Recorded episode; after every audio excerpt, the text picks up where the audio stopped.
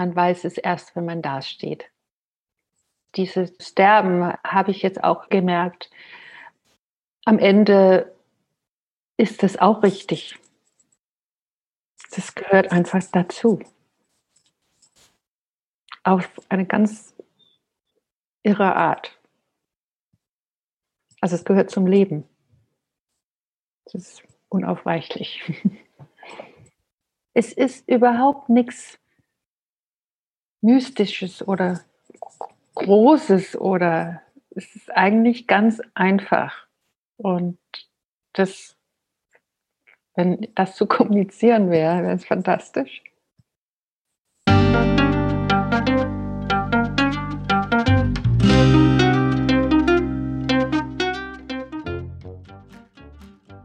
Schön, dass du wieder reinhörst. Ich begrüße dich ganz herzlich bei Ich, wir alle, dem Podcast und Weggefährten mit Entwicklungsimpulsen.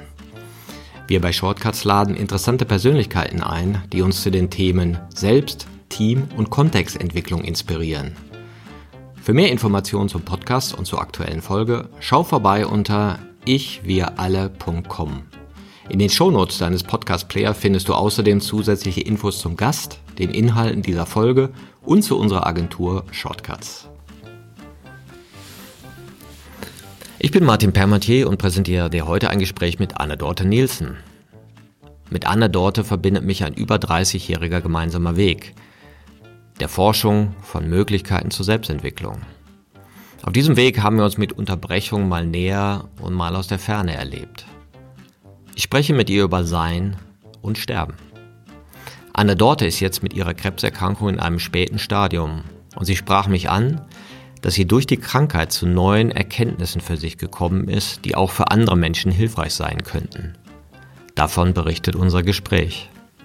Es ist heute zum einen ein Gespräch über das Sterben, aber vielmehr noch über das Sein und die innere Freiheit, die auch in uns entstehen kann. Ein Blick in eine Welt, in der sich die vermeintlichen Paradoxe von Leben und Tod zu einem neuen Erkenntnisraum formen können. Bevor das Gespräch beginnt, noch der kurze Hinweis zu unseren Angeboten. Auf ichwiralle.com/angebote findest du unsere aktuellen Workshops und Ausbildungen zu den Themen Selbst, Team und Werteentwicklung. Ich wünsche dir ganz viel Inspiration und Freude beim Hören. Audio ab!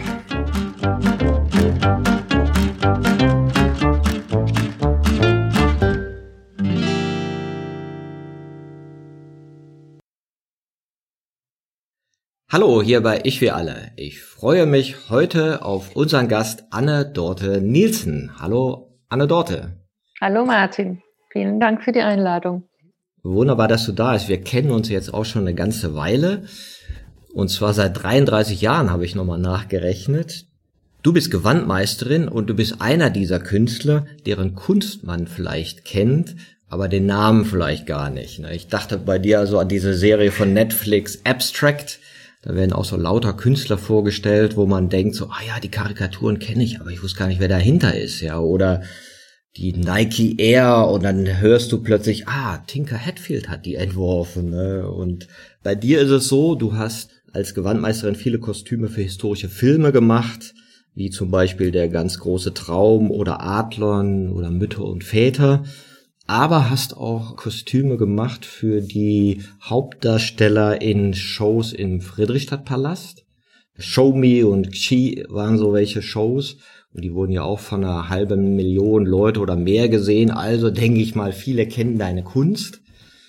Erzähl, was hat dich dazu gebracht, Gewandmeisterin zu sein und wie hast du die letzten 40 Jahre als Gewandmeisterin verbracht?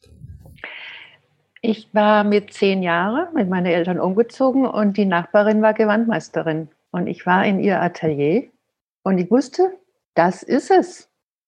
Den Weg gehe ich. Und habe ich dann gemacht. Die Schule geschmissen, eine Lehre gemacht und ja. Das heißt, es war diese Magie dieser Kreativität, dieses Raumes und du hast dich da total drin sehen können. Ja, nicht mal das. Das war so eine, ich bin eingetreten und ich wusste, ja, das ist meins. Und das war es auch. Ja, Wahnsinn. Du hast das ja mit großer Freude gemacht, 40 Jahre lang auch viel für Privatkunden und so gearbeitet. Aber jetzt arbeitest du, glaube ich, nicht mehr. Nee, jetzt arbeite ich leider nicht mehr. Ich musste meine Arbeit aufgeben, was mir erstmal sehr schwer fiel. Ich habe auch ein eigenes Atelier gehabt und jetzt bin ich zum dritten Mal habe ich eine Krebsdiagnose und diesmal ist keine Aussicht auf Heilung. Es ist eine Stufe 4 Krebs jetzt und ich bin jetzt bezeichnet als Palliativpatient. Und das heißt, da kann man nur lindern und helfen. Also lindern und behüten und lindern, so ist es von der Ärzte gedachte. Und ja, da bin ich jetzt neun Monate mittendrin. Ein Jahr hier, im Mai kam die Diagnose und war natürlich von vielen Phasen gefolgt. Erstmal Schock und dann, nein, das kann nicht sein das ist ein falscher Film, das ist nicht mein Leben und so weiter und so weiter. Und das war eine ziemlich wilde Reise bis jetzt heute, wo ich Frieden geschlossen habe mit das ganze Geschehen und dass ich das nicht ändern kann. Genau, ich habe die Reise ja auch ein bisschen mitverfolgt. Es ging jetzt über ein paar Jahre ne, zwischen diesem Hoffen und ah, ist vielleicht doch weg und dann doch nicht weg und dann kommt es nochmal und nochmal. Und du sagst ja auch, das ging durch verschiedene Phasen. Und im Vorfeld sagtest du mir, eine der schwierigsten Sachen wäre, deinen Beruf loszulassen, weil da ja auch sehr viel, wie man hört, Berufung drin war. Ja, das war wirklich, da habe ich wirklich gehadert und getrauert. Ich trauere über viele Dinge, aber ich trauere auch sehr darüber, weil ich habe jetzt verstanden oder gesehen, ich habe mich nicht in meiner Beruf definiert. Ich bin Gewandmeisterin. Das war meine Welt. Wenn ich meine Arbeit ausübe, ich bin absolut frei und wie man so heutzutage sagt, im Flow. Bin von der irdischen Welt irgendwie weg und nur mit mir und diese kreative Energie. Und das war es, was so schwer war, loszulassen. Ja. Und was hat dir dabei geholfen in diesem Prozess von Diagnosen und Hoffen und dann vielleicht auch Enttäuschung zu erleben bei diesem Loslassen? Ich bin sehr in mir gegangen. Ich ich habe ja auch, seitdem wir uns kennengelernt, vor 33 Jahren, mich mit Selbstentwicklung beschäftigt. Das ist Spiritualität und Selbstentwicklung ist auch ein großer Teil meines Lebens. Und diese ganze Zeit hat mich jetzt geholfen, die richtigen Gedanken zu folgen. Und auch letztendlich der letzte Schritt für mich war, der Akzeptanz, der, oh, da gibt es ein gutes Wort. Radikale. Radikal, danke. Radikale Akzeptanz. Und das hört sich an wie nicht so schwierig, aber das war doch irgendwie schwierig, weil es war, es war viel zu verabschieden. Also ich in dieser ganzen letzten neun Monate habe ich mich von ganz viele verabschieden müssen. Aber wirklich das Atelier und meine Tätigkeit war schon einer der schwierigere.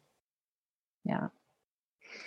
In mir gehen, akzeptieren, sehen, dass es überhaupt nicht anders geht. Das wusste ich von Anfang an. Und dann hatte ich gute Tage, dachte ich, ah, vielleicht geht's doch.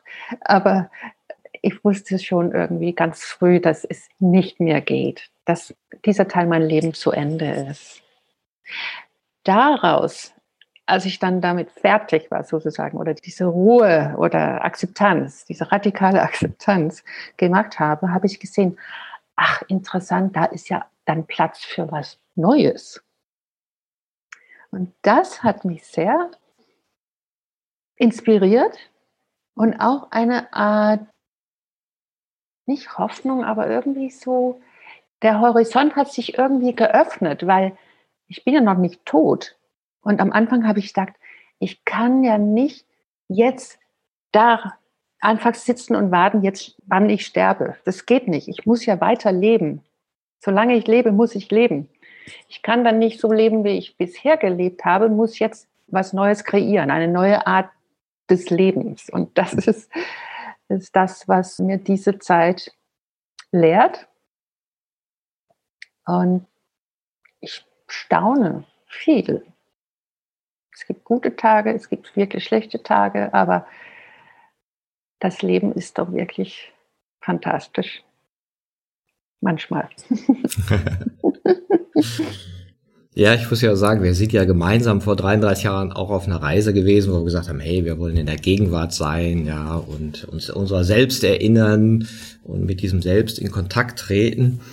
Und auch damals hatten wir so Ideen, naja, sich der Sterblichkeit bewusst sein, ne? und jetzt merke ich so, hm, wie ich dir so vor dir sitze, merke ich so, ja, die hat mir was voraus, ja? und ich bin so ein bisschen befangen, weil ich natürlich aus einer gewissen Theorie darüber reden kann, aber es ist wahrscheinlich was anderes, das in sich zu tragen und zu wissen, hey, das ist nicht mehr noch zehn Sommer ja, oder ist halt genau. weniger.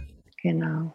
Und das ist es, das ist dieser, es ist keine Theorie mehr, das ist wirklich, ich liebe es.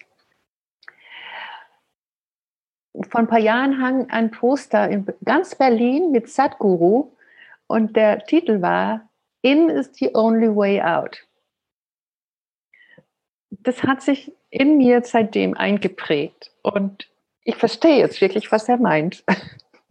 In mit in Richtung nach innen oder? Nach innen. Mhm. Also das ganze Fokus, das war ja das, als ich meine Arbeit, dass mein Leben so vor neun Monaten sich so geändert hat. Mein Fokus war ja nach außen in die Zukunft. Ich hatte gerade mein Atelier sehr gut aufgebaut, hatte jetzt auch wieder die Deutsche Oper als Kunde und so. Also wirklich, ich hatte sehr gute Kunden und viel Arbeit und das war ja perfekt eigentlich. Und dann müsste ich so eine, wie eine Rückkehr machen. Also mein Fokus müsste sich 180 Grad in die andere Richtung. Nicht mehr nach vorne, sondern nach innen. Und das habe ich geschafft. Und da entdecke ich eine neue Universum eigentlich. Ja, so würde ich das sagen. Und diese Universum und Liebe, die trägt mich in dieser Zeit. Es ist ja interessant, dass man natürlich von außen so denkt, wow, ja, spannend, aber will ich das haben? Nö, lieber nicht. Ne? Weil so geht das nicht irgendwie anders. Ne? Kann ich nicht irgendwie gesund sterben und dann so schön einschlafen mit 90? Ne? Und du weißt aber, nee, für die meisten kommt's anders. mein Vater hatte jetzt Alzheimer und wenn du dann mal so in einem Heim bist und dir das so anguckst, was so die Realität des Vergehens ist, dann denkst du so, hm, okay, das gehört auch zum Leben und wir sind halt sehr fokussiert, im Äußeren dies zu tun, im Äußeren das. Und was ich jetzt an dir spannend fand, war auch, was du berichtest, dass es auch im Inneren wirklich neue Räume und neue Schätze zu entdecken gibt, die wir uns sonst nur schwer erschließen können. Genau das, ja. Ich hatte neulich einen interessanten Film gesehen, Fantastic Fungi. So eine Reportage über Pilze und da wurde dann auch gesagt, wie das ist, wenn man gewisse Pilze isst. Ja, und dann sagten die, ja, das kann so lebenseinschneidend sein, wie die Geburt des ersten Kindes oder der Tod des Vaters. Und dann dachte ich so ah, interessant, dass sie diese beiden Momente nehmen, weil das ist ja tatsächlich so, bevor du dein erstes Kind hast, weißt du nicht, was es heißt, Vater oder Mutter zu sein. Und dann bist du es. Und denkst so, krass. Mit einem Schlag. genau, mit einem Schlag, ja. Krass. Hätte ich mir ganz anders vorgestellt. Ach, so ist das ach, das meinten die. Ne? Und dann immer so diese Aussage, ja, früher wollte ich nie Kinder haben, aber jetzt entdecke ich einen ganz neuen Teil in mir. Ne? Und, für, ja, genau. Und das da habe ich so gedacht, naja, vielleicht ist das auch so für dich. Oder wie würdest du das beschreiben? Was hat es dir ermöglicht, da neue Räume zu erschließen? Ja, das hatte mit radikale Akzeptanz angefangen, weil ich habe mich entschieden, bewusst zu sterben und ich habe mich auch entschieden, nicht selig zu leiden ich will das Beste draus machen aus dieser Zeit. Ich lebe ja noch. Und es gibt noch viel Schönes zu erleben, auch mit meinen Lieben, mein Mann, meine Kinder, meine Familie. meine engen Freunde und es gibt viel Schönes im Leben. Und was ich auch entdecke, ist, dass, dass einfach auch dieser Moment, wo ich mit mir bin, ist so schön, dass manchmal diese enorme Glücksgefühl hochkommt, ohne Grund, absolut ohne Grund. Ich kann da sitzen, einen Kaffee trinken und plötzlich steigt das so hoch und ich denke, uh, das ist, das ist wild, weil das kenne ich von meinem früheren Leben nicht. Also da hat man sich über das Kind gefreut oder über verschiedene äußeren Sachen gefreut, aber nur so ohne Grund. C.S. Lewis hat ein Buch geschrieben, der heißt Surprised by Joy. Und das erlebe ich tatsächlich. Das, was mir trägt, ist, ist diese Entdeckung, dass alles, was zählt, ist dieser Moment. Nur dieser Moment zählt. Das ist, was ist.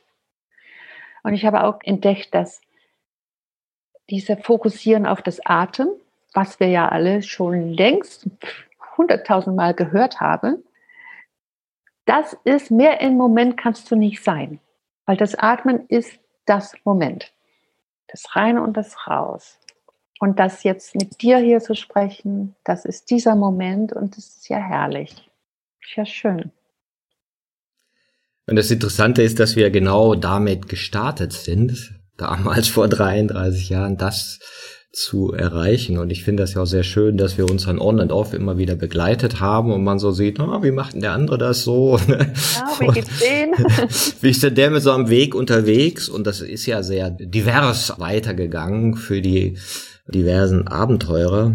Und wir haben uns ja damals auch mit Godiev beschäftigt und er hat mal gesagt, was den Menschen wirklich verändern würde, wäre, wenn er ein Organ hätte, das uns mit unserer Sterblichkeit konfrontiert. Also, dass wir uns bewusst sind, dass wir sterblich sind, dann würden wir ein anderes Leben führen.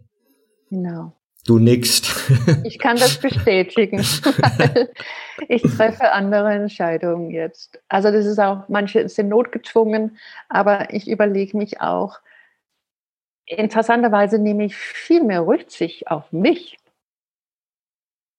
und was ich möchte und kann. Und das ist für mich neu, weil ich, ich bin so gestrickt. Mein Körper ist mein Fahrzeug. Ich habe das gut gepflegt, aber dann soll auch Ruhe sein. Und jetzt ist das so, dass mein Körper sehr laut ist. Und ich habe gedacht, warum ist das jetzt gerade so laut, mein Körper? Und es hat sich herausgestellt in dieser Art von Denken, dass mein Körper hat das Bedürfnis für Harmonie. Und das erst habe ich da Krebs und dann Harmonie, also wirklich. Aber ich habe es verstanden. Ich habe es verstanden. Ich habe meinen Körper abgetrennt. Der hatte so, es war wirklich wie ein Auto in der Garage oder auf der Straße. Und jetzt merke ich, wenn ich diese, ich meditiere auch, also nicht, nicht stundenlang, aber ich habe so eine Art Technik entwickelt, sozusagen, wo ich das wirklich so wie so eine Dauermeditation in mir trage, wie so ein Mantra. Und dann habe ich das einmal gedacht, gut, okay, Harmonie. Und dann habe ich das richtig gespürt, wie glücklich der Körper wurde. Und das versuche ich dann wirklich mit mir jetzt täglich zu tragen, diese neue Beziehung. Ich habe eine ganz neue Beziehung zu mir. Viel respektvoller eigentlich. Nicht nur, das musst du einfach jetzt durch und nicht so ein Quatsch, sondern viel liebevoller. Also würdest du sagen, dass mit dem Prozess auch mehr Selbstliebe entstanden ist? Oh ja, ich wusste bis jetzt, glaube ich, nicht, was Selbstliebe ist. Aber das erfahre ich jetzt. Und das Interessante Selbstliebe, was ich jetzt gerade entdecke, ist, dass dieser, es geht über dieser im Moment sein, die richtige Einstellung zu mir zu haben. Da ist so viel Liebe, aber ich weiß nicht, ob das von mir ist. Ich habe gedacht, es ist die kosmische Liebe und die göttliche Liebe, die ist, ich bin durchdrungen von dieser Liebe. Also ist, ich fühle mich wie von Licht durchdrungen irgendwie. Und das nenne ich Liebe. Und das ist nicht diese, ich liebe dich, ich liebe meinen Mann, ich liebe meinen Kindern. Das ist was ganz anderes. Dank dieser Interview wurde das mir nochmal klar. Dass diese Erfahrung von Liebe ganz erstaunlich ist und anders. Willst du sagen, dass dein Empfinden von dem, was ich ist, sich dadurch verändert hat? Also wenn du vor zehn Jahren ich gesagt hast oder vor 20, ja, hat das anders resoniert als heute? Ja, ich würde nämlich sagen, ich weiß jetzt so langsam, wer ich bin und aus was ich gemacht bin. Ich komme jetzt zu mir. Das ist, ja, so würde ich das sagen. Ich komme jetzt zu mir. Und wie würdest du das beschreiben? Weil du jetzt genauer hinguckst, wer du bist. Also du siehst deine Innenwelt und was da so spricht und fühlt. Ich gucke nicht mehr weg. Ich glaube, diese Entscheidung, was ich für ein Jahr getroffen habe, bewusst zu sterben, seitdem gucke ich nicht mehr weg, wenn was ist. Dann gucke ich ganz genau hin. Zum Beispiel, wenn der Trauer hochkommt. Ich hätte ja geplant, bis 94 zu leben. Ich war ganz überzeugt, ich werde 94. Vielleicht kommt es noch. Man weiß es nicht. Gab es also Momente von Reue, wo du gedacht hast, ah, hätte, hätte, oder hat sich das alles schon aufgelöst? Ich glaube, das ist vielleicht einer von den Gefühlen, die ich nicht gehabt habe. Reue. Ich habe mit meinem Mann Johannes darüber gesprochen, mehrmals, wie wir so unser Leben leben und immer gelebt haben. Wir sind auch 32 Jahre verheiratet und wir haben, ich schon als Zehnjährige und wir als Paar auch, wir haben immer das gemacht, was wir wollten. Ich habe immer die Impulse oder Möglichkeiten, bin ich immer nachgegangen. Und von daher blicke ich an mein Leben zurück und denke, ich würde das alles genau nochmal so machen. Weil ich habe meine innere Kompass gefolgt, sozusagen. Das ist jetzt, das steht jetzt dran, das ist jetzt das. Ach, das können wir machen. Ja, das machen wir. Und nein, Reue habe ich noch nicht. Aber wer weiß, was noch kommt. Ich finde es auch interessant, was du erzählst über den inneren Kompass. Jetzt hast du natürlich sozusagen den größtmöglichen Schock, den man so haben kann. Ja, hey, du wirst bald sterben. Und das so etappenweise und dann zu sagen, okay, dadurch zu navigieren ist ja natürlich noch mal was anderes. Wie willst du diesen Kompass beschreiben, der da in dir ist? Dass ich, ich habe entdeckt, was ich ja schon in meinem Leben irgendwie unbewusst gelebt habe, lebe ich jetzt sehr bewusst, dass ich merke schon immer irgendwie, was richtig ist und nicht richtig ist und was geht und was nicht geht. Und dann gehe ich danach. Und das hängt auch mit dieses mich selber kennenlernen zu tun. Ich habe jetzt wirklich gedacht, auf mich ist Verlass. Ich kann mich wirklich auf mich verlassen. Und ich höre mir gerne vieles an von außen und ich nehme das dann rein und denke darüber nach und spüre mal nach. Aber es ist meistens eine Entscheidung des Herzens. Ist es so eine, so eine Autonomiegefühl in dir, dass du bei dir zu Hause bist? Ja, jetzt endlich. Mit 60. Und das ist so wie Halleluja. Dieses mich selber endlich, weil eigentlich muss man ja, muss ich ja sagen, mein ganzes Leben, ich habe viel gemacht und ich habe immer das gemacht, was ich wollte, aber letztendlich glaube ich, diese Sehnsucht nach mir selbst war schon groß. Und jetzt habe ich mich gefunden. Und das ist das, was so total irre ist. Dann ist es auch nicht mehr wichtig, ob ich lebe oder sterbe. Ja, ich kann das nicht erklären. Weil das Einzige, was wichtig ist, ist das Moment. Ob ich jetzt zwei Jahre lebe oder ein Jahr oder 35 Jahre, hat in dieser Ort in mir keine Bedeutung. Und das hat mich total überrascht, dass dieses im Moment in Frieden mit mir und das ist der Punkt, was in mir in dieser ganzen Zeit, das habe ich schon mehrere Jahre geübt, weil ich will nicht gehetzt, gestresst, ich will diese Stressgefühle nicht mehr. Mein, mein Beruf war sehr stressig teilweise und ich wollte diesen Stress nicht mehr. Und dann habe ich immer gedacht, als Erste suche ich immer wieder die Ruhe in mir. So. Und wenn ich dann bei mir ankomme, dann legt sich alles. Dann kann äußerlich sein, was ist und will. Es, es hat mit mir nichts zu tun. Diese immer im Zen nenne ich das mit mir.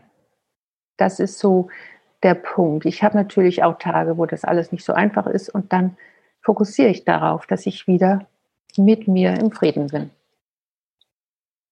Mein Vater ist letztes Jahr gestorben und habe ich so eine Ahnung davon gekriegt, von dem, von dem du sprichst, ja, wo ich das Gefühl habe, okay, Anne Dorte ist da durch eine Tür gegangen, die habe ich halt noch nicht richtig benutzen können, ja, vielleicht auch zum Glück. Aber wer weiß, you never know. Also, und, und er hatte halt Alzheimer und war dann gestorben und ich saß dann mit meinem Sohn am offenen Sarg. Und dann wusste ich auch so, naja, irgendwann lieg ich da und mein Sohn steht hier daneben und was weiß ich, ein Enkelsohn oder auch nicht, ne, aber es ist unausweichlich und irgendwie ist es auch schon passiert. Ja, das ist das, was ich meine es hat alle keine Bedeutung mehr, in welche Reihenfolge, interessanterweise. ja, weil es alles jetzt passiert. Und, und dieser Moment am Sarg zu sitzen, und ich wusste, nein, du weißt es natürlich nie wirklich, ne, aber ja, wenn ich dann da liege, wird mein Sohn wissen, ich habe mein Vater an dem Graben seines Vaters gesessen, ja, oder in dem Sarg. Das war das eine und was andere, von dem du jetzt auch berichtest, dass ich plötzlich auch gemerkt habe, oh, mein Vater ist durch diese Krankheit gegangen. Zehn Jahre lang. Ja, kein einfacher Weg.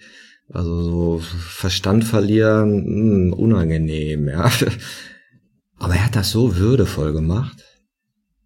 Ja, und ich dachte so, oh, der hat mir was voraus. Ja, und plötzlich sah ich so dieses, ach, das kommt ja auch noch. so, ne, und, und, und da merkte ich so, ja, das kommt auch noch. Mhm. Und gleichzeitig zu sehen, dass er auf eine ganz neue Art Vorbild geworden ist für mich in dem Moment. Ja, das ist so schön, was du erzählst. Finde ich sehr schön. Ja, weil, ja, okay, er weiß es. Ne?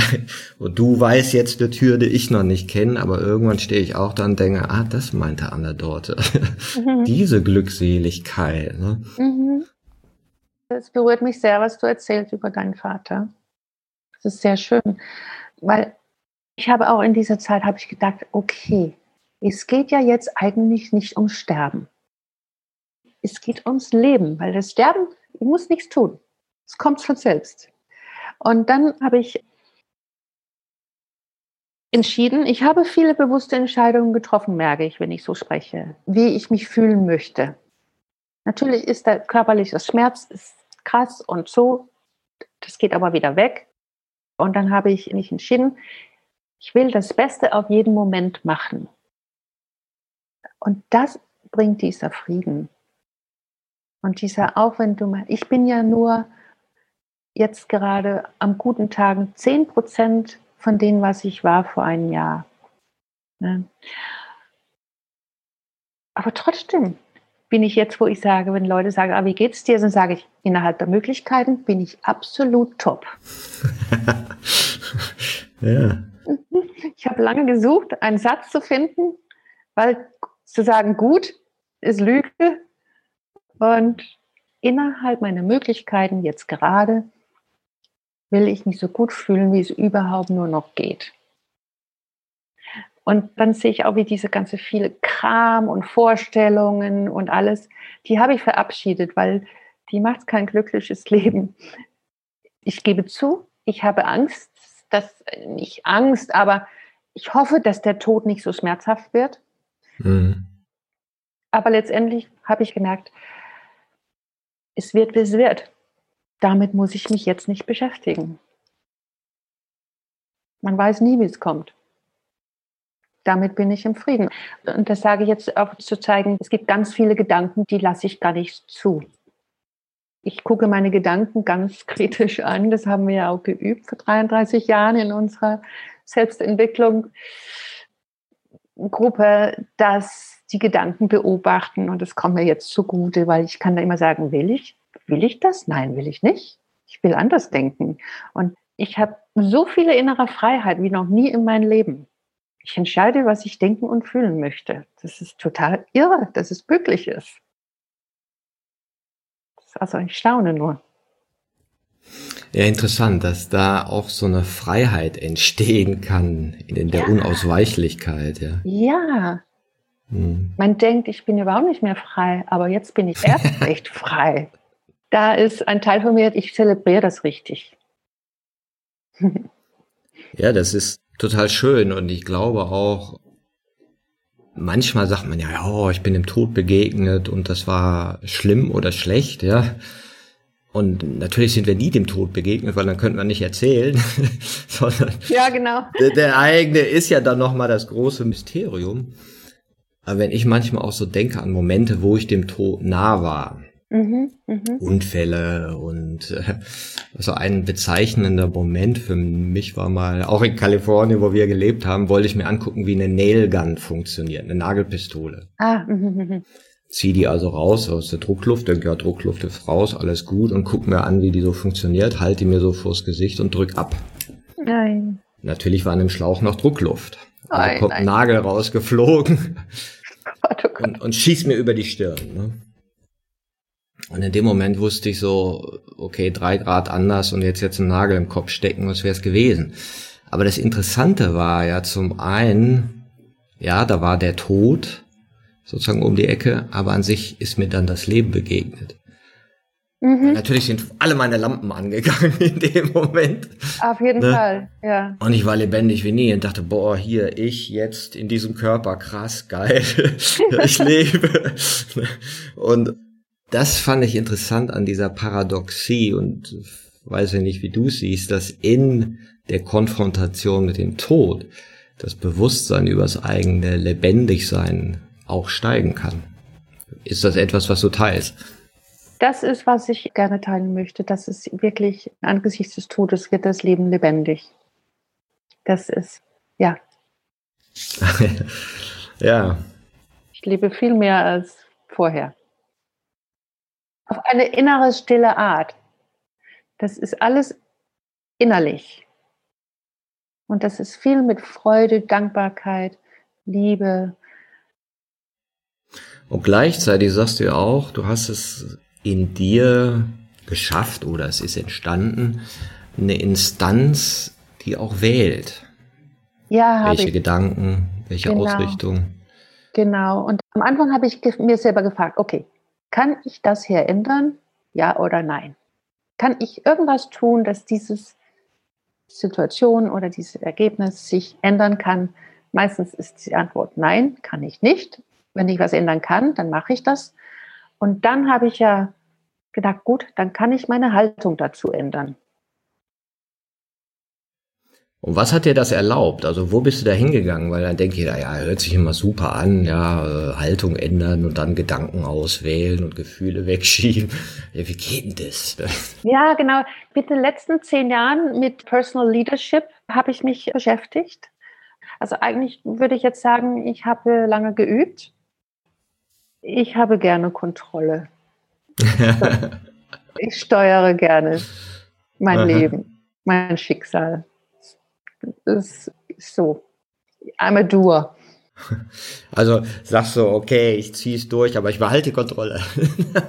Irgendwie hat es so ein bisschen davon, ich lasse mich nicht niederkriegen, ich bin kein Opfer, ich akzeptiere mein Schicksal und das ist auch eine super interessante Sache, weil ich habe da über nachgedacht hier in den letzten Jahr. Ich habe mein Schicksal absolut komplett 100% akzeptiert. Ich kann den nicht ändern. Und dann habe ich gedacht, das könnte sich auch wie eine Art Resignation anhören. Also so eine, ich kann eh nichts tun. Aber in mir ist das so, es ist so wie eine richtig proaktive Aktion es ist wirklich richtig aktiv, weil ich meine Innere noch sehr steuern kann. Also wie ich denke, wie ich mich fühle und Entscheidungen. Ich treffe inner innerlich Entscheidungen. Das ist alles wirklich innerlich geworden. Und ich bin so überrascht. Erst war ich überrascht, dass es überhaupt so geht und dass es auch die Wirkung hat, dass es mich glücklich mache. Ja, das ist ja auch einer der, der Paradoxien oder dieses Seltsame, dass in dem Tod so viel Liebe drin ist. Ja. Ja, und ich habe es auch ein paar Mal erlebt, also Freunde von mir sind gestorben. Und natürlich ist die Trauer, er ist weg, er ist nicht Teil meines Lebens oder so. Und gleichzeitig ist irgendwie so alles Schöne von dem sichtbar geworden. Ja, und, und, und die Begegnung, was zusammen war und dieses Zusammensein und dass der Tod im gewissen Sinne manchmal gerade so paradox und man denkt ja manchmal, ey, darf ich das jetzt sagen, darf ich das machen, dass der Tod ein Liebesfest ist, ja, auf eine, es hört sich komisch an, aber irgendwie ist es manchmal so. Ja, ich würde das absolut bestätigen, weil ich habe ja auch natürlich sehr viel Trauer. Ich bin eigentlich noch gar nicht fertig hier auf der Erde. Ich hatte noch viel vor oder ich habe noch viel vor, wer weiß. Und das ist auch das, was die Trauer, die ich habe, bezieht sich auf auch mich auch. Nicht, dass ich Angst zu sterben habe. Ich bin mittlerweile bereit zu sterben. Es war auch so ein Freiheitsmoment. Ich kann es ja nicht ändern. Ich werde sterben, wenn ich sterbe. Es Ende aus. Und dann Trauer um meine Lieben, dass ich geht und dass die bleiben und so. Und neulich habe ich mich wieder hingesetzt und wirklich mich in diese Trauer, habe gesagt, gut, okay, steig mal hoch oder ich steige mich da rein oder ich lasse es einfach hochsteigen und und das ist auch wieder, dann ist diese unglaubliche Liebe. Also ich kann nur bestätigen, was du sagst. Es ist diese, so viele Liebe, dass es wirklich kaum aufzuhalten für, ein Erd, für ein Erdling. es ist hat wahnsinnig schöne Momente. Und das hat mich, fasziniert mich auch sehr, dass solche tiefe, tiefe Gefühle auf einmal parallel existieren kann. Der andere ist nicht richtig oder falsch. Und dieses, aber das Große für mich ist dieses nicht mehr mit mir selber den Rücken kehren. Was gefühlt werden möchte, wird gefühlt. Sind das für dich dann so alte Geschichten, die nochmal hochkommen? Oder ist es so in der Präsenz, dass etwas auf entsteht durch die Gegenwart, die dich gerade berührt? Oder machst du noch Vergangenheitsbewältigung? Ne? Ich bin fertig mit der Vergangenheit. Das wusste ich nicht, aber ich bin fertig mit der Vergangenheit. Den habe ich gelöst. Also da habe ich mich auch bemüht über den vielen Jahren. Aber nein, das ist nichts Altes mehr. Also wer weiß, was nächste Woche kommt oder morgen. Aber so jetzt gerade, ne, das habe ich auch gelernt. Es ist, ist immer überraschend. Und das ist wie, ich vergleiche es so ein bisschen meine Reise hier. Es gibt ein wunderschönes Buch von John Bunyan, The Pilgrim's Progress. Und auch von Dantes Inferno. Diese Reise, die, das sind Leute, die unterwegs sind. Und, und irgendwie bin ich jetzt hier gelandet auf meiner Reise. Es ist, als wäre es eigentlich immer schon so geplant. Nicht von mir, aber von vielleicht meine Seele, ich weiß es nicht. Auf jeden Fall bin ich hier. Und die neuen Sachen, die ich aufarbeite oder treffe, die haben viel mit im Moment zu tun, ja. Ja, schön. Und ich glaube, dieses Gefühl, hey, das ist ja alles noch Plan, das fügt sich alles zusammen. Das ist ja auch manchmal so ein, ich denke, so ein Echo von diesem Gefühl, hey, ist alles gut. Genau so ist es. Mein Fazit jeden Tag ist, ist schon alles richtig. Also ohne es bewusst zu sein, habe ich diese Erfahrung bestellt. Und ich habe gedacht, ich habe mich selber in diese Situation reingebracht. Jetzt muss ich gucken, wie ich wieder rauskomme. Ist so. Ein kleiner Teil von mir denkt immer auch noch an Mirakeln und so, aber ich setze nicht mehr meine Hoffnung drauf. Es ist, alles ist ja möglich. Und das ist äh, immer so. Die Hoffnung stirbt zuletzt. Die Hoffnung stirbt zuletzt. ja, das ist wahrscheinlich auch interessant zu sehen, wie ein Teil immer noch was generiert. Ne? Ja, es gibt auch einen Teil von mir, der von das Ganze gar nichts weiß. Also dem begegne ich auch manchmal. Das ist, wenn ich so ein paar Tage habe, wo ich relativ stabil bin und so, dann fängt das alt, ein bisschen das alte Muster von Leben an, wo ich denke, ach, ist ein Irrtum oder ich habe zu viele Termine, ich habe keine, heute keine Zeit für Krebs, ja. Ja, genau, also heute wirklich nicht. ja. ja, aber es ist interessant zu sehen, es ist schon eine große Herausforderung, auch mental und emotional. Und manchmal gönne ich mir, glaube ich, eine kleine Pause. Und tun, als ob es gerade nicht ist. Und das ist ja auch nicht in jedem Moment. Ich sterbe ja noch nicht. Ich lebe. Ja, das ist ja auch paradox, ne? Wie ein Freund von mir, der seit 1989 AIDS hat, ja, 30 Jahre später immer noch lebt, ne? und er meinte, ja, ihn haben sie schon tausendmal für tot erklärt, er läuft immer da rum und alle möglichen sind schon gestorben. Ja, klar, aber irgendwann ist natürlich auch das dann ernst. Aber interessant, das in sich zu beobachten, diese Paradoxien, ja. Total. Und ich habe eine gute Beobachterin entwickle, merke ich. Und ich habe auch keine Angst für das, was ich beobachte. Würdest du sagen, da ist noch so ein Unterschied zwischen der Instanz, in der die beobachtet und so sieht, ah ja, guck mal, da ist die Stimme, die ich, ach guck mal, wer ist denn da? Ach, die weiß ja von nix. und dem Zeugen, der den Beobachter auch noch beobachtet. Ja, da ist ein Unterschied. Ich kann das, glaube ich, nicht so gut formulieren, aber da gibt's nennen wir das mal in eine populäre Wort, höher selbst, weil ich lebe auf viele verschiedenen Ebenen und das ist auch Teil meiner Entscheidung, auf welche Ebene will ich jetzt sein. Und weil ich gerne kontrolliere, bin ich am liebsten oben und gucke mir das anders an. ja, äh, Führungsposition bitte. Die Führungsposition, so ist es. Ich nehme die Führung für mich. Ja, ich finde das interessant, weil irgendwann erkennt man ja sich in seinen Rollen und Teilpersönlichkeiten und hat so ein bisschen Gefühl fürs innere Gequatsche. Ja, und dann gibt's den Manager noch, der ja glaubt, die anderen managen zu können. genau. und an, an dem Phänomen leide ich auch. Kommt vielleicht mit Unternehmerzeit. Ja, ja, klar. Das ist natürlich so die letzte Rechthaberinstanz, die ja doppelt reflektiert zu sein scheint weil sie ja die anderen orchestrieren kann oder glaubt sie orchestrieren zu können, aber sich selber noch nicht in der Subjektivität erkennt. Ne? Das ist für mich manchmal interessant sozusagen, okay, was ist die Perspektive darüber, die Meta-Meta, wo ich mich selber im Managen sehe.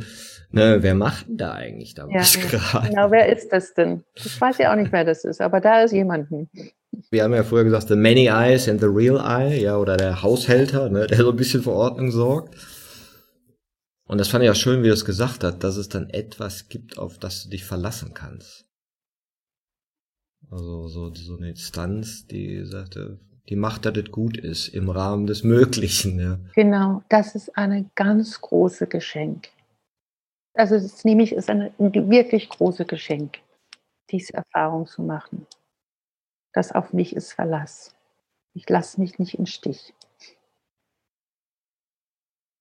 Ja, und diese, ich meine, die sagt immer so schön, die Grundbedingungen für die Selbstentwicklung sind die Selbstbewusstheit, das Selbstvertrauen, die Selbstverantwortung und die Selbstüberwindung, ja. Und du hast ja einen wunderbaren Trainingsplatz für diese vier Disziplinen. Auf jeden Fall. Und dann bin ich ja auch so in meinem Leben durchaus, egal was ich mache, ich mache es 100 Prozent. Weil sonst ist es einfach langweilig. Für mich. Anne Dörte war schon immer perfekt. Nein, ich bin überhaupt nicht perfekt. Viele Leute denken, ich bin Perfektionist und so, aber das bin ich nicht. Ich mache das für mich.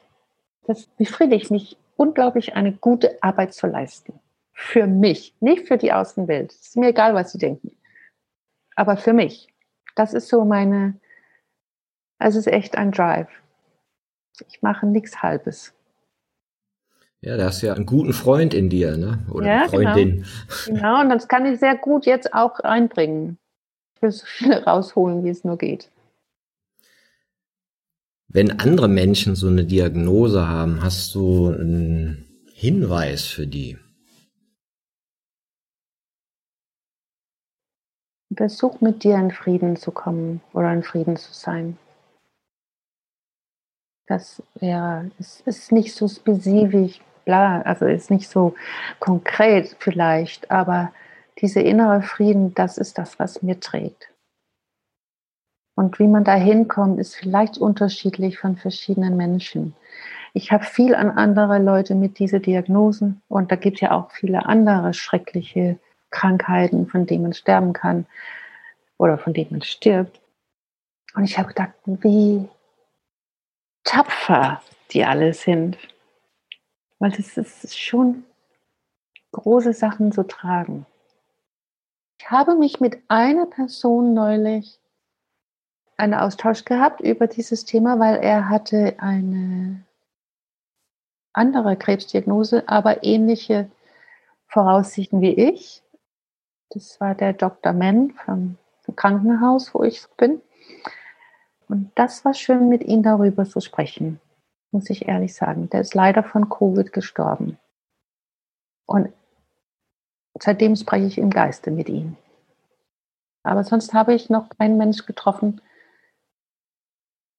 der in der ähnlichen Situation bin. Ich habe schon Gedanken dazu, wie geht's denen, wie machen die das und kann ich irgendwie behilflich sein als Gesprächspartner? Ich wäre bereit. Ja, du hast das auch ganz schön in so ein Bild gebracht. Das hat mich angesprochen, sich von sich selber wissen zu lassen. Also hinzuschauen, welche Gedanken, Gefühle habe ich denn eigentlich? Und das wegschieben zu lassen. Und das finde ich ganz interessant, dass ja Selbstentwicklung oft damit zu tun hat, einfach nur hinzugucken, was ist wirklich, wirklich, wirklich in mir. Ja, genau. So einfach ist es. In jeder Lage, in jeder Situation eigentlich. Ich habe es irgendwie mit der Holzhammer gekriegt, aber, aber das ist es. Dieses keine Angst zu haben, was ich sehe. Und wirklich liebevoll oder nicht liebevoll, einfach gucken. Ich versuche ja auch mit meiner Umwelt und anderen Menschen, habe ich schon viele, viele Jahre geübt, keine Urteile zu verpassen. Auch nicht innerlich. Es ist einfach nur, diese Person ist so und ich begegne denen. Und so mache ich das auch mit mir. Es gibt jetzt nichts mehr, was nicht darf sein. Äh, sein darf. Stimmt, du bist aus Dänemark, wie man jetzt. Ja, hört. ich bin aus Dänemark und gebe mein Bestes hier auf Deutsch.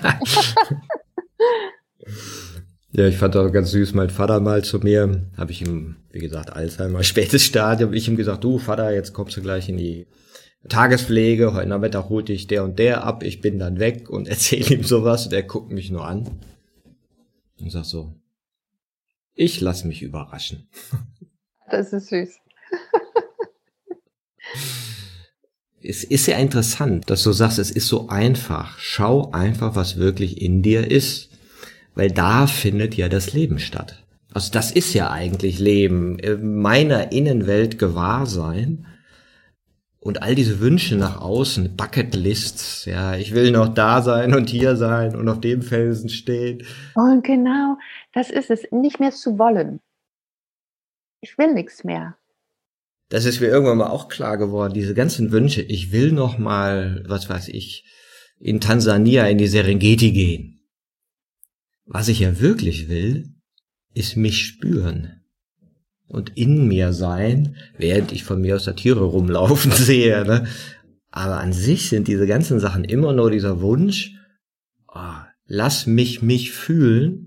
Ja, und ich hoffe, dass irgendein äußerer Stimulanz, der höchste Turm, das tiefste Meer oder so, dieses mich fühlen für mich äh, einlöst. Ja. ja, das ist sehr schön gesagt, Martin. Wirklich.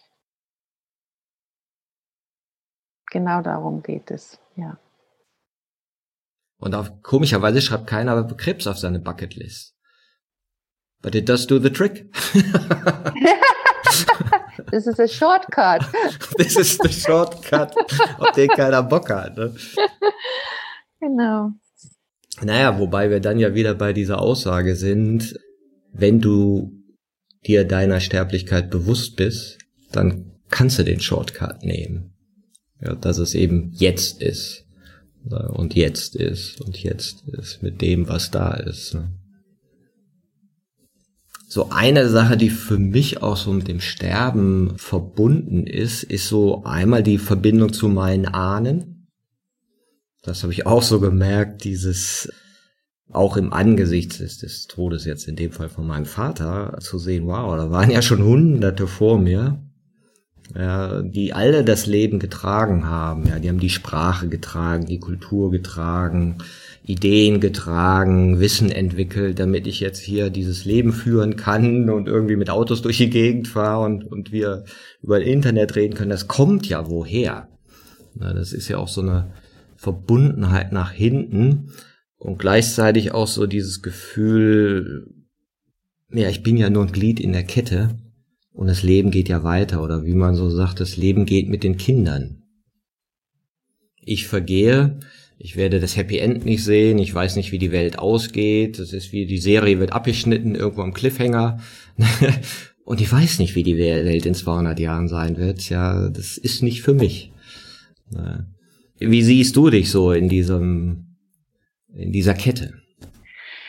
Das ist interessant. Interessanterweise ist nicht hochgekommen bei mir. Ich fühle mich wie ein Tropfen im Meer.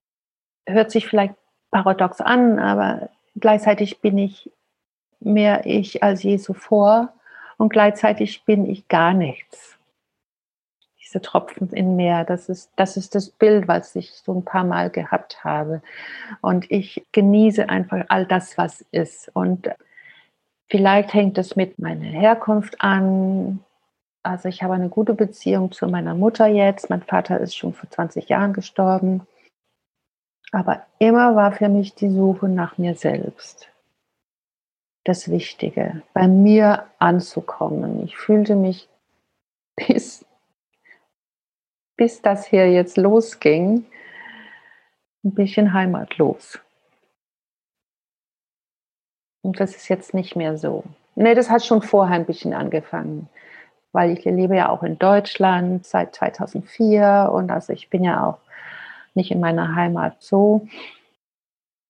Ich trauere, dass ich nicht mehr Zeit mit meinem lieben Mann haben werde und ich hätte auch gerne meine Kinder gesehen, als sie sind ja jetzt Mitte, Ende 20 beide, aber ich hätte dich noch eine ganze Weile begleiten wollen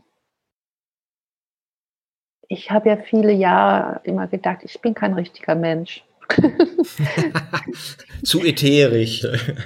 Ja, eigentlich nicht, weil ich bin ja super pragmatisch und, und ich bin ja eigentlich nicht ätherisch, aber irgendwie, ich habe einen menschlichen Körper natürlich, der ist hier, aber so richtig Mensch, das weiß ich noch nicht so genau. Bis jetzt ist auch nicht mehr wichtig. Jetzt habe ich mich gefunden. aber dieses tiefe Gefühl mit, ich liebe meinen Bruder und ich liebe meine Mutter, aber es ist nicht so als ah, den Ahnen. Und das werde das ein bisschen studieren, glaube ich, was da liegt, weil das ist ja eigentlich ganz normal und das ist ja auch, wie du sagst, da haben ja hunderte von Generationen vor uns das Ganze sozusagen geprägt und hinterlegt und in den DNA und es, es muss irgendeine Bedeutung haben, aber das habe ich noch nicht raus. ja, ich denke mir manchmal, weißt du, das ist ja so Menschsein, ist ja wie in so einen Raumanzug einsteigen. Ne, jetzt kriegst du halt das Modell, was weiß ich, du hast das Modell 1960 geliefert gekriegt. Ja, da wird gesagt, ja, du kriegst da so ein bisschen dualistisches Zeug noch mit rein, ordentlich Moral, ne? kriegst noch ein Stück Religion mit reingeschüttet, ne, dann so eine gewisse Kultur, komm klar. Ne, und dann hast halt dein Raumschiff, mit dem du halt jetzt hier durch steuern musst und jemand anders hat halt einen anderen Raumanzug, der vollkommen anders funktioniert. Ja, ob du ein Mann oder Frau bist, in welcher Kultur du aufnimmst, was sie dir in die Birne geschüttet haben, wo du ja erstmal gar keinen Einfluss drauf hast. Ja, genau. Und irgendwann stehst du also und merkst, oh, was für eine Art von Anzug bin ich denn gelandet? Okay, ist ein Mann, ist dies, das, was denkt denn der so? Was macht, was ist seins? Was ist Kulturprägung? Was ist Papa, Mama? Ne? Und wie kann ich jetzt in diesen Gewässern navigieren, die ja scheinbar nicht so originell von mir sind? sondern ja zu Großteil irgendwie so reingeschüttet wurden. Ja. Ja, ja, das ist äh, ganz schön, wie du das beschreibst, weil das ist so mein Erlebnis von mir in dieser Welt als Mensch. Es ist mir nicht leicht gefallen, ein Mensch zu sein, an Mutter sein und Ehefrau. Also es war irgendwie wie eine, ich sehe nämlich aber eine Freundin auch von Dänemark und die hier und die macht das Mutterschaft und das heißt, das fließt ihr einfach von der Hand. Und ich staune immer und denke, wie schön ist das denn? Und für mich war das Leben nie so von Hand geflossen. Und das ist das, was ich immer in meinem Beruf, da fließt es alle immer von Hand. Das war so meine, huh, hier bin ich, hier bin ich richtig. Und man könnte sagen, das war eine Art kreative Flucht. Aber es hat mich sehr gut getragen. Und das Menschsein war für mich immer eine Herausforderung. Aber wie immer, wie gesagt vorher, ich habe mir die Herausforderung genommen und das Beste, was ich konnte, daraus gemacht. Das ist ja auch spannend, die eigene Subjektivität so zu erfahren. So nach dem Motto, oh, ich bin das Modell, was dann gerne nähen wollte. Und jemand anders sagt, wie nähen? Ja, ist doch langweilig. Ne? Ich bin ja, genau. ein anderes Modell. Genau. Ich spiele gern Fußball. Ach so, warum macht man denn sowas? Hinter Ball herrennen, absurd. Ja, also, also diese Subjektivität, in der ja jeder landet, wo du ja einmal so dein Potenzial siehst, aber natürlich auch so die Begrenztheit. Ne? Ja, genau ich habe das wirklich neulich entdeckt. Das ist das, was mir getragen habe, mein Beruf. Weil das war so wie Atmenlöcher und da konnte ich auftanken und deswegen war das auch so ein Riesending, das beiseite zu legen. Ja. Und wie tankst du jetzt auf? Reicht es dir zu sein? Ja, mhm. sein bist direkt angeschlossen. Vorher musste man immer noch so in, in den Keller gehen. Ja, ich muss jetzt nähen, damit ich wieder gut draufkomme. genau, genau. Nee, jetzt reicht es mir alles, einfach zu sein und im Frieden zu sein mit mir und meiner Schicksal. Das ist tatsächlich ein größere Geschenk, als mein Beruf auszuüben. Ich habe es nicht gewusst vorher. Interessant, ja? Ja, ist interessant, wenn ich mir jetzt überlege, okay, was verstellt mir den Blick? Wenn ich mal sage, okay, Krebsdiagnose will ich ja gar nicht haben. Ne? Aber das, was du hast, finde ich trotzdem spannend.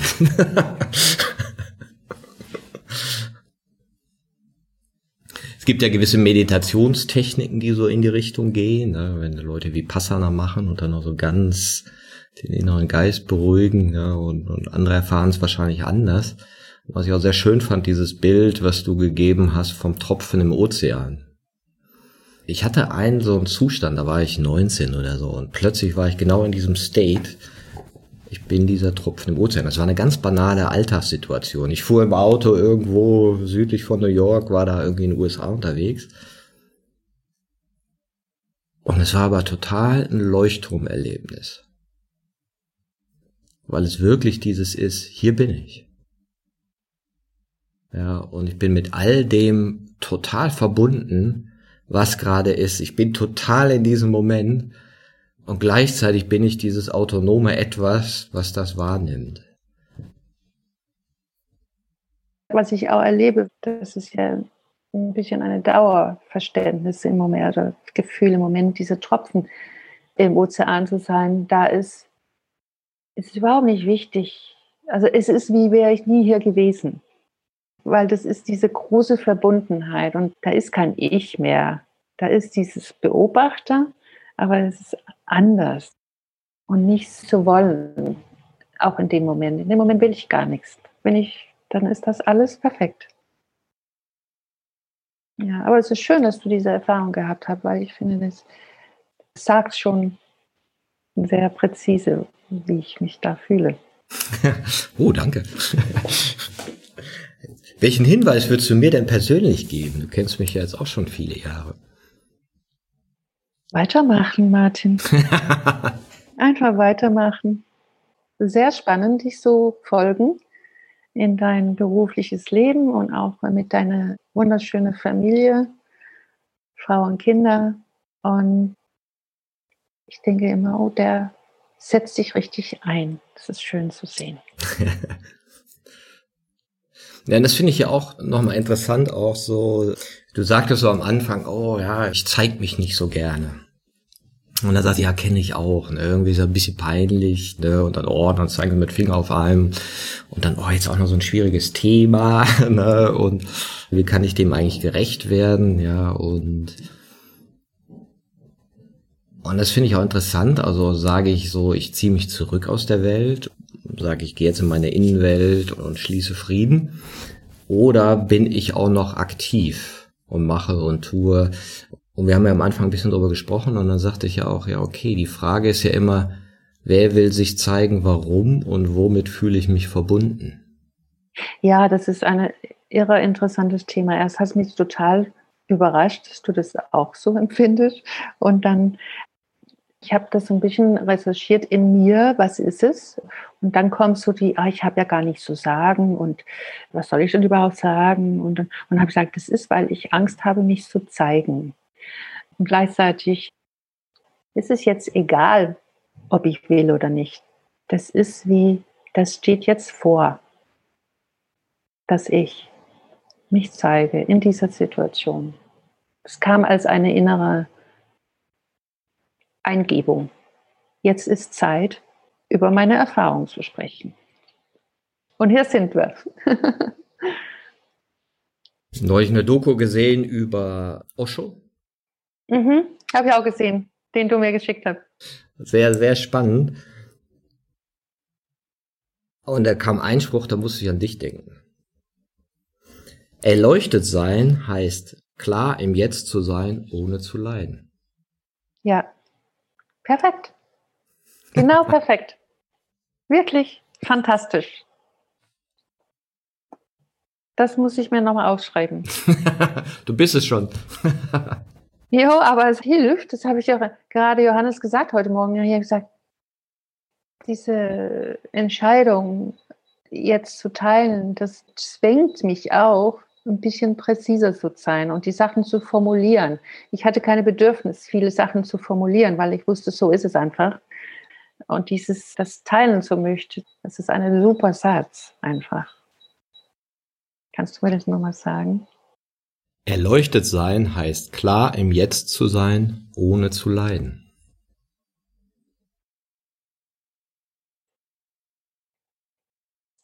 Das ist es. Wer will denn schon leiden? Ja. Ich nicht. Ja, an sich ist ja, du, du bist im Jetzt, akzeptierst deine Gefühle, deine Gedanken und deine sinnlichen Empfindungen. Sagst, okay, die sind jetzt da. Fertig. Genau, fertig. Mehr gibt's nicht zu tun. Und mehr gibt's nicht zu tun. Und dann ist keine Leiden. Das ist wirklich absolut perfekt. Danke, Osho. Ja, und der hat sich dann ja auch herrlich, und das fand ich auch nochmal interessant, die Widersprüchlichkeiten, die dann ja auch entstanden sind, weil natürlich auch noch viel Kollektivgedanken da waren. Und dass es letztendlich ja immer auch ein individueller Weg sein muss. Ja, genau. Da gibt es keinen Weg, die für alle richtig ist. Es ist individuell. Und was ich auch noch sagen möchte, ist, letztendlich ist all das, was ich erfahre jetzt, das ist so wie uraltes Wissen. Es ist einfach nichts Neues im Moment sein ich habe das alles gelesen und, und, und, und, und.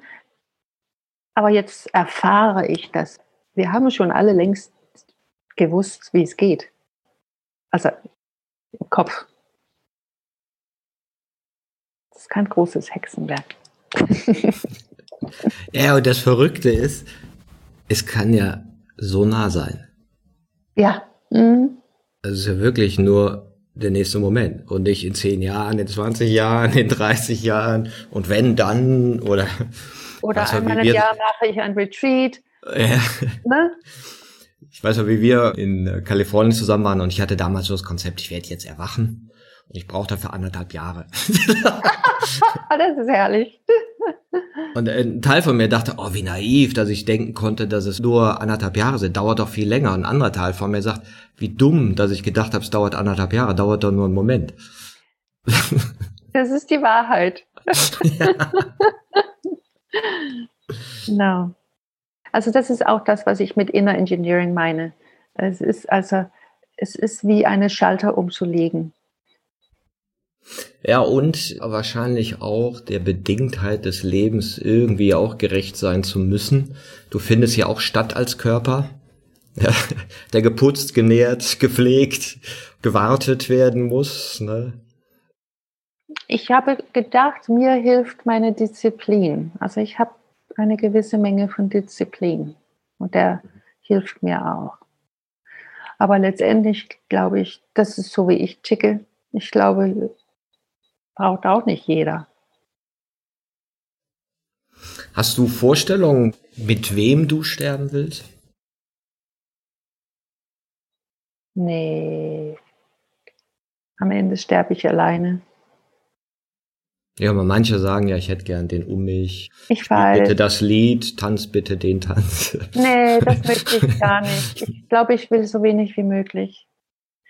Mein Mann kann gut da sein. Das würde ich mir nicht stören, meine Kinder, wenn die das verkraften.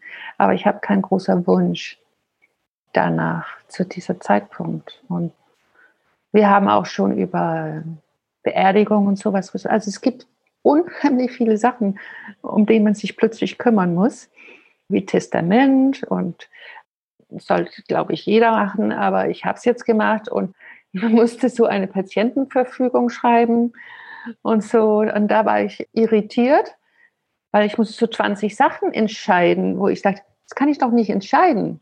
Das weiß ich doch erst in dem Moment, was ich will oder nicht will. Und dann habe ich einfach gesagt, Johannes, du machst, was du für richtig hältst. Das kann ich einfach nicht entscheiden hier.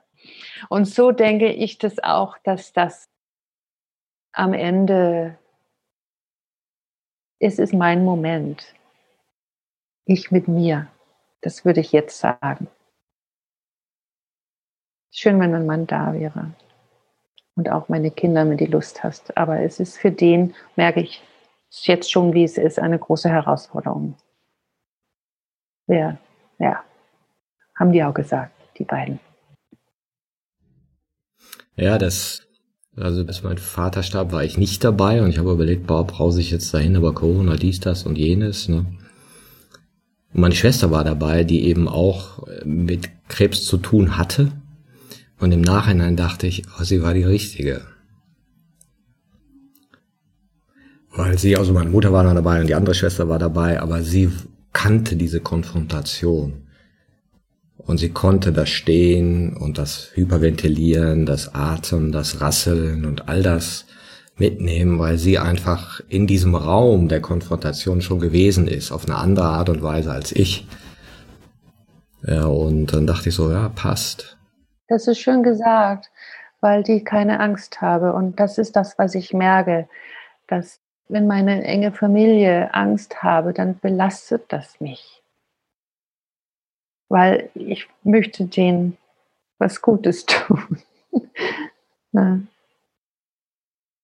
Eine gute Freundin von mir hat auch gesagt, es gibt auch diese Sterbebegleiterin oder Sterbebegleiter und Schamane und, und dann habe ich in mir gespürt und gesagt, nee, das will ich auf gar keinen Fall. Also das weiß ich, das will ich auf gar keinen Fall.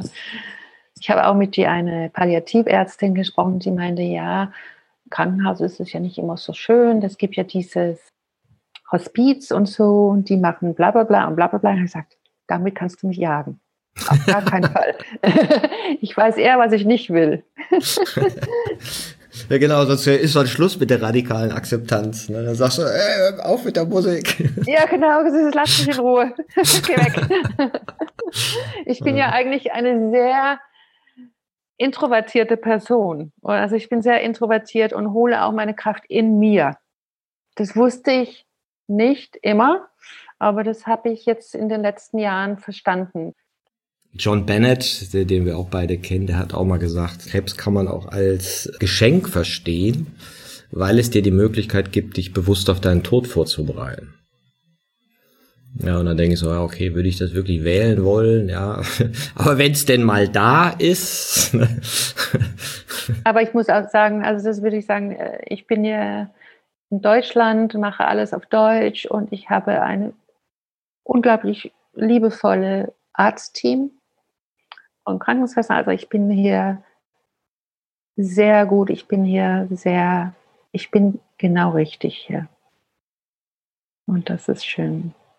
Aber was ich auch noch sagen wollte, ist, dass wir haben natürlich auch über Beerdigung und sowas sprechen müssen, Johannes und ich. Und, und da bin ich so drauf, das ist mir absolut egal. Er und die Kinder sollen entscheiden, was für den sinnvoll ist oder von Bedeutung wäre. Ich bin ja weg.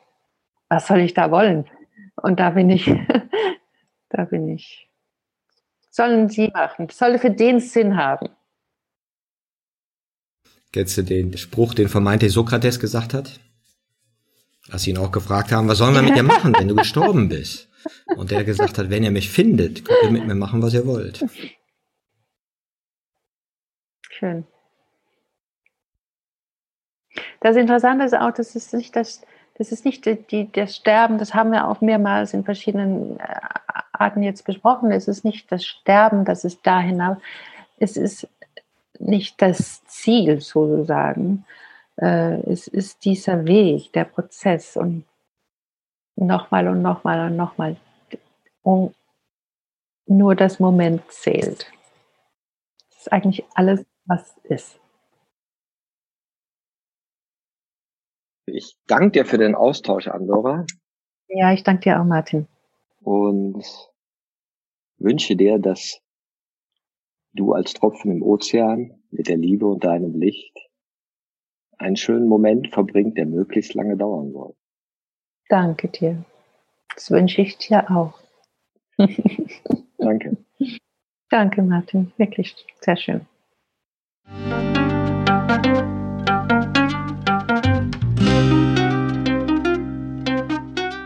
Das war eine Folge von Ich wie alle, dem Podcast und Weggefährten mit Impulsen für Entwicklung.